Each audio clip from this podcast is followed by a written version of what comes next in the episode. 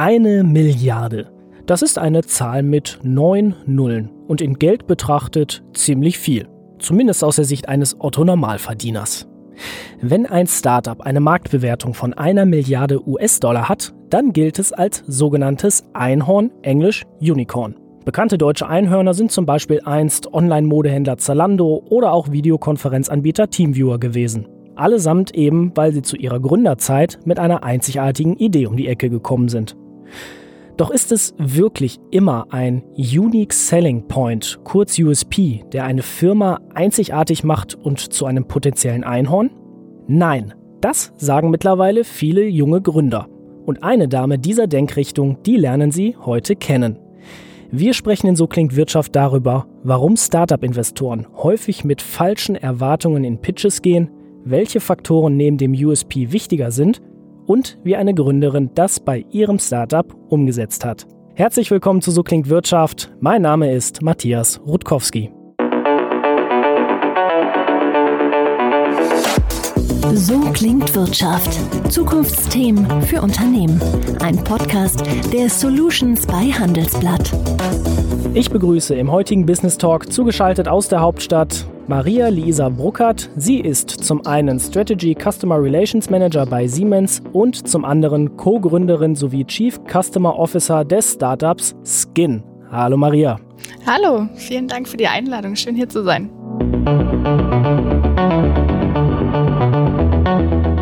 Maria und ich, wir haben uns Anfang Oktober in München kennengelernt beim Finale der Nachhaltigkeitsinitiative The Mission.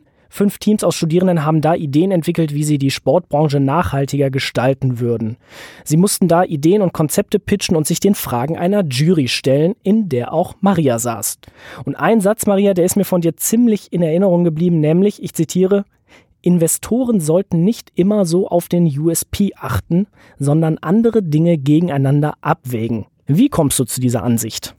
Genau, also ich glaube, du hast es ja eingangs auch so schön gesagt, Unicorn ist ja das, wonach irgendwie jeder Gründer, jede Gründerin strebt, wenn, wenn man mit sowas anfängt. Und ich glaube, das eine ist natürlich, dass dein Produkt oder deine Idee eine gewisse Einzigartigkeit hat, also ein USP. Aber das Ganze hängt natürlich noch von viel, viel mehr Faktoren ab. Einer der wichtigsten Faktoren für mich ist zum Beispiel das Timing. Also ist das, was ich hier vorhabe, meine Idee, mein USP überhaupt schon für den Markt zugänglich? Ist der Markt überhaupt weit genug, um zu verstehen, was ich hier vorhabe? Und das Zweite und wahrscheinlich auch einer der erfolgreichsten Erfolgsfaktoren ist das Team selbst. Also es geht nicht nur darum, dass ihr die aller, aller verrückteste Idee habt, sondern es geht darum, zwischen all diesen Faktoren eben einen gewissen, ich sag mal, Ausgleich zu finden, weil das Gesamtpaket muss stimmen. Nun ist ja Wirtschaft quasi ein ganz großes System, das mit ganz vielen Partikularakteuren ineinander funktioniert so ein USP, der ist dann natürlich wieder sowas ganz Neues, der so ein System auch ja, einfach mal auf den Kopf stellen kann. Ist es vielleicht so dieser zu hohe Anspruch, den Investoren haben?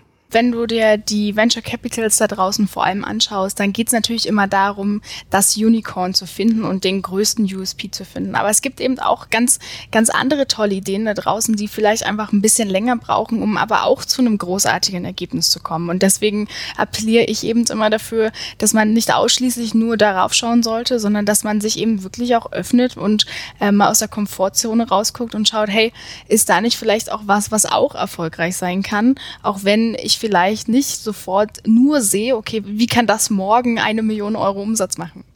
Welche Rolle spielt denn auch so dieser Aspekt des Return on Invest aus Investorensicht, wenn ich mich eben auf die Suche nach potenziellen Startups begebe? Ist das nicht auch schon immer so diese Verbindung zum Unicorn, zum USP und dann immer im Anbetracht des Return on Invest einfach nur möglichst einfach genau bemessen zu können, wie schnell sich so eine Investition rentieren kann? Das ist für viele einfach die Messgröße. Wie viel Geld gebe ich rein, wie viel bekomme ich dafür raus? Es kommt natürlich als Startup ganz darauf an, in welchem Stage befinde ich mich. Also welche Runde raise ich gerade? Bin ich wirklich in der Series A, wo es wirklich vornehmlich um solche Sachen geht? Oder bin ich vielleicht einfach selber noch gar nicht so weit und andere Faktoren spielen bei mir eine größere Rolle? Und ich glaube, da da sollte man selber mit sich wirklich ins Gericht gehen. Wenn ich zurückschaue, wie wir angefangen haben vor zwölf Monaten, dann war das wahrscheinlich die größte Herausforderung, die wir uns selbst gesetzt haben, dass wir von Anfang an Investoren überzeugen wollten mit den ersten Umsätzen, mit dem ersten Userverhalten, obwohl wir eigentlich an einem Punkt waren, an dem das Produkt noch gar nicht fertig war. Und ich glaube, damit so eine Finanzierungsrunde funktioniert und man interessant ist, ähm, muss man vor allem auch wirklich gute Selbstreflexion haben und wissen, hey, ich stehe hier und wir sammeln jetzt genau Geld dafür ein. Es gibt ja so diesen bekannten Spruch, der eigentlich schon so eine Binsenweisheit ist, Gründen ist kein Sprint, sondern eher wie ein Marathon nur in verschiedenen Etappen. Du hast den Aspekt der Selbstreflexion angesprochen. Wie zielt denn dann eben so ein Aspekt der Selbstreflexion auf Timing und das Team an sich an?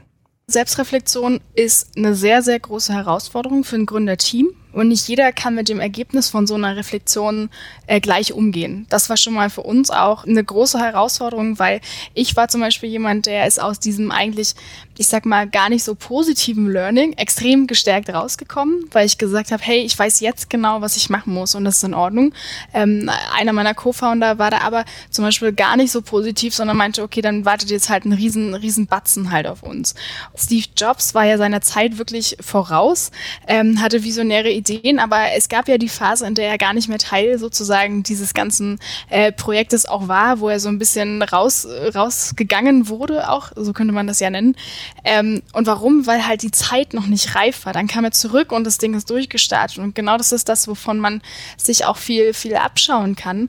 Ähm, einfach dieses, es geht nicht nur darum, dass du als Gründer denkst, hey, das ist eine gute Idee. Du musst den Markt auch kennen, du musst den in- und auswendig kennen. Und wenn du ein gesundes Verhältnis zur Reflexion Reflexion hast, glaube ich, dann passiert es auch ganz automatisch schöner Vergleich mit Steve Jobs. Ähm, ist ja einer der prominentesten Akteure, sage ich mal, im Wirtschaftsleben, der bewiesen hat, dass man, wie du auch richtig gesagt hast, seiner Zeit in der Denke schon voraus sein kann und dass man einfach nur auf den richtigen Moment warten muss. Was denkst du denn auch so über KPIs, die gerne angeführt werden von Investoren, wie zum Beispiel Marktpotenzial, ein Netzwerk, auf das man zurückgreifen kann? Oft kommen ja schon Gründer aus ähm, Firmen und haben da eine gewisse Erfahrung und auch ein Netzwerk sich aufgebaut.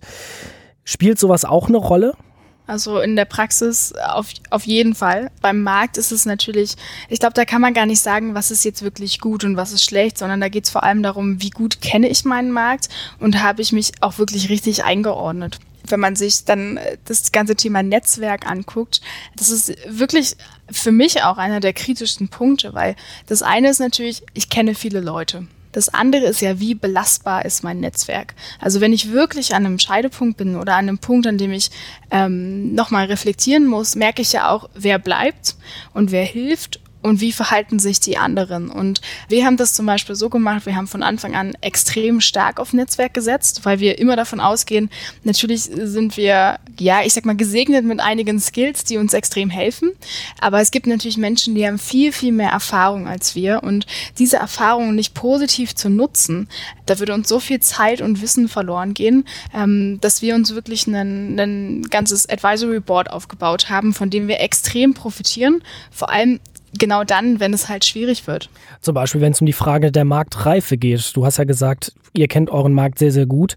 Nur ob ein Produkt schon reif genug ist, das beurteilt ja am Ende erstmal auch Investoren, aber letztendlich, wenn es ganz platt gesagt werden soll, der Kunde, denn der muss ja euer Produkt nachfragen das war tatsächlich auch so, äh, vor zwölf Monaten hättest du mich diese Frage gefragt, hätte ich dir gesagt, das, was wir machen, ist genau das, was der Markt braucht. Und nach ungefähr acht Monaten war ich bei dem Punkt, an dem ich erkannt habe, mm, also so richtig kriegen wir es nicht transportiert. Aber woran liegt es? Weil wenn du, wenn du die Tech oder die Idee jemandem erzählst, die Vision, sagen, sagen dir viele Leute, das Feedback ist immer positiv und sagen immer, hey, das ist richtig gut und da muss es hingehen. Aber wir haben zum Beispiel festgestellt, für viele Leute ist es gar nicht erlebbar greifbar, gar nicht greifbar. Und wir haben unglaublich viel Zeit am Ende des Jahres jetzt damit verbracht, erstmal zu überlegen, wie kriegen wir eigentlich diese Geschichte, diese Marketing-Storyline rund um diese Tech überhaupt transportiert und überhaupt zum Nutzer da draußen. Und ähm, ich glaube, das ist auch sowas in die Richtung. Der Markt muss natürlich auch vorbereitet werden, wenn du was ganz Neues machst.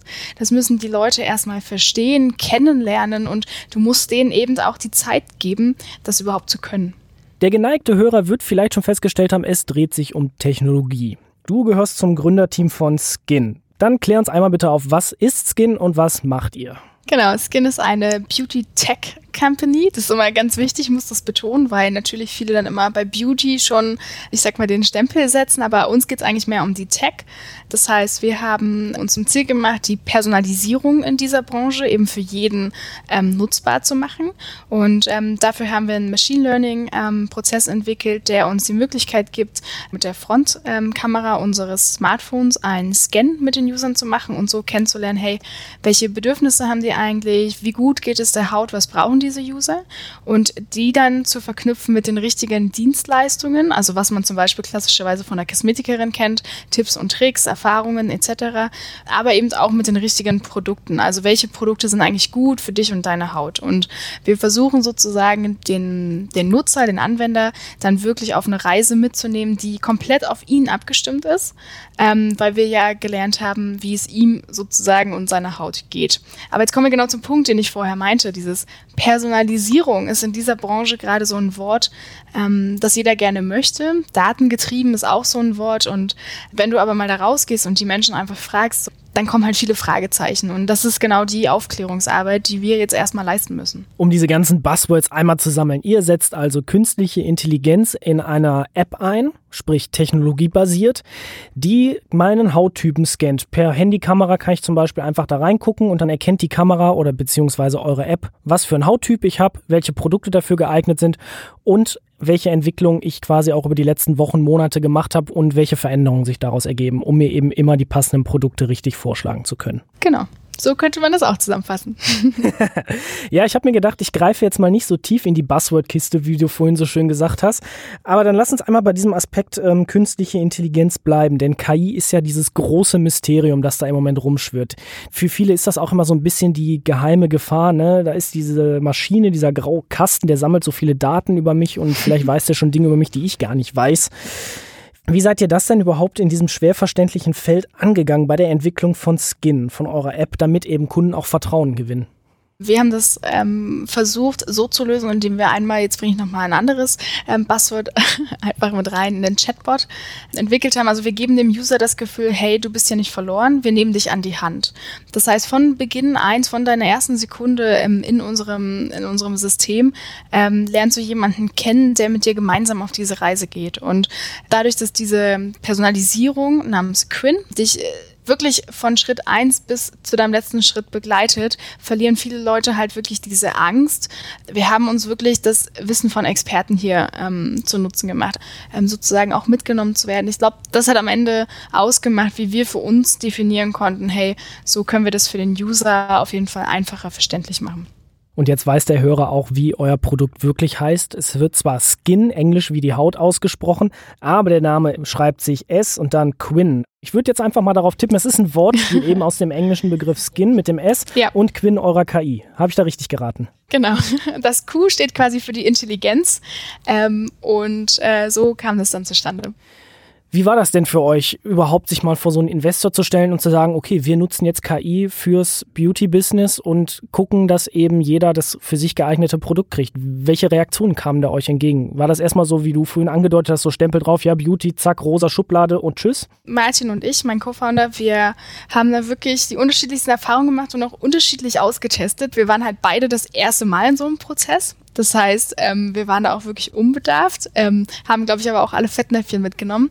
Am Anfang, als ich noch ein bisschen unsicherer, glaube ich, war, da habe ich oft diesen Stempel bekommen, sofort. Dann hat man schon gesehen auf der Gegenseite, naja, irgendwie so richtig hat es eigentlich vom Hocker gerissen.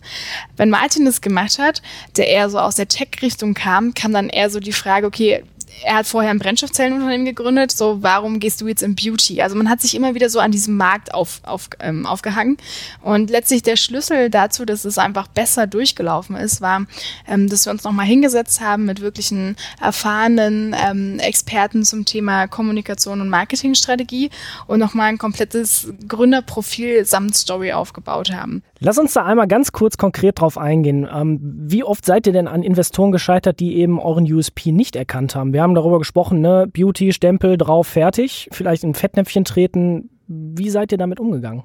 wirklich der, das schlimmste Beispiel für mich persönlich ähm, war, wir haben mit einem Investor gesprochen, ähm, haben das Thema vorgestellt und dann kam ein, zwei Wochen gar keine Rückmeldung und dann haben wir nochmal freundlich nachgehakt, wie es denn aussieht, was das Feedback ist und plötzlich kam eine E-Mail in der Stand, ja, ähm, wir erkennen bei euch keinen Technologieansatz und wir investieren ausschließlich in Technologie-Startups als diese E-Mail ankam, saßen wir ungelogen davor und haben wirklich uns selber gefragt, so was läuft hier gerade verkehrt?